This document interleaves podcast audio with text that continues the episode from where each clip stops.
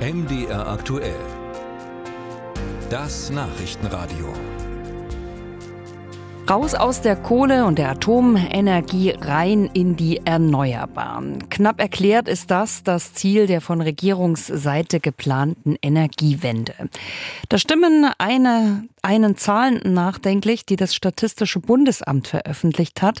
Demnach nämlich hat Deutschland im zurückliegenden Sommer wieder mehr Strom aus dem Ausland importiert als ausgeliefert. Dazu gehört auch Atomstrom, der in unseren Nachbarländern produziert wird, während wir hier in Deutschland im April das letzte AKW abgeschaltet haben. Wie also kommt das? Darüber habe ich gesprochen mit meinem Kollegen Ralf Geisler aus der MDR Wirtschaftsredaktion. Ralf, hat das Abschalten der Atomkraftwerke denn wirklich so ein großes Loch gerissen, dass wir da jetzt ständig Strom im Ausland zukaufen müssen?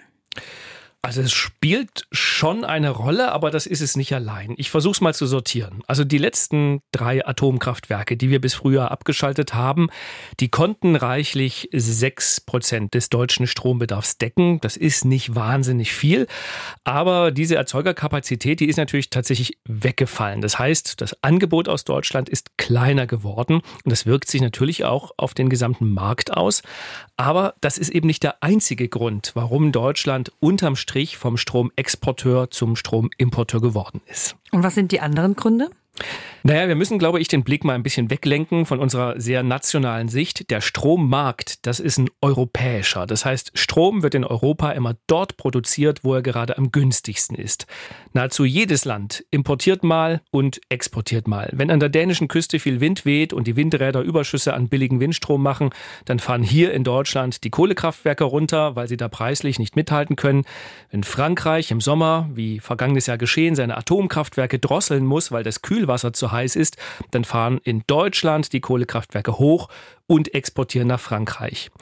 Dass Deutschland früher mal mehr Strom exportiert als importiert hat, das hat tatsächlich vor allem mit diesen Kohlekraftwerken zu tun.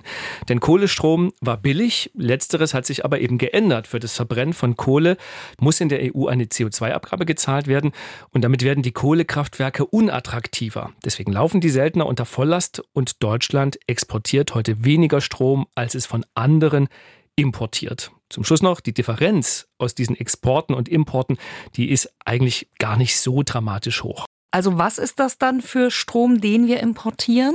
Also von den importierten Mengen ist ein Teil auch Atomstrom. Es gibt eine recht detaillierte Auswertung von Agora Energiewende.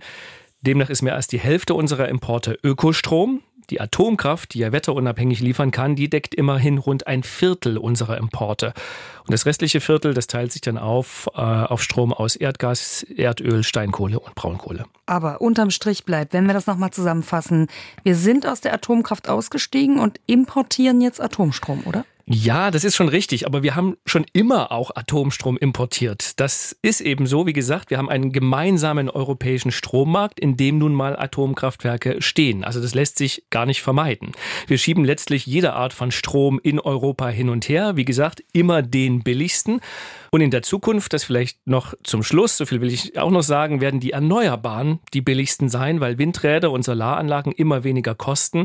Die Frage ist eben zukünftig nur, wo kommt der Strom her, wenn Wind und Sonnenlicht fehlen? Findet man Speicherlösungen für Ökostrom, die dann vielleicht günstiger sind als ein Atomkraftwerk?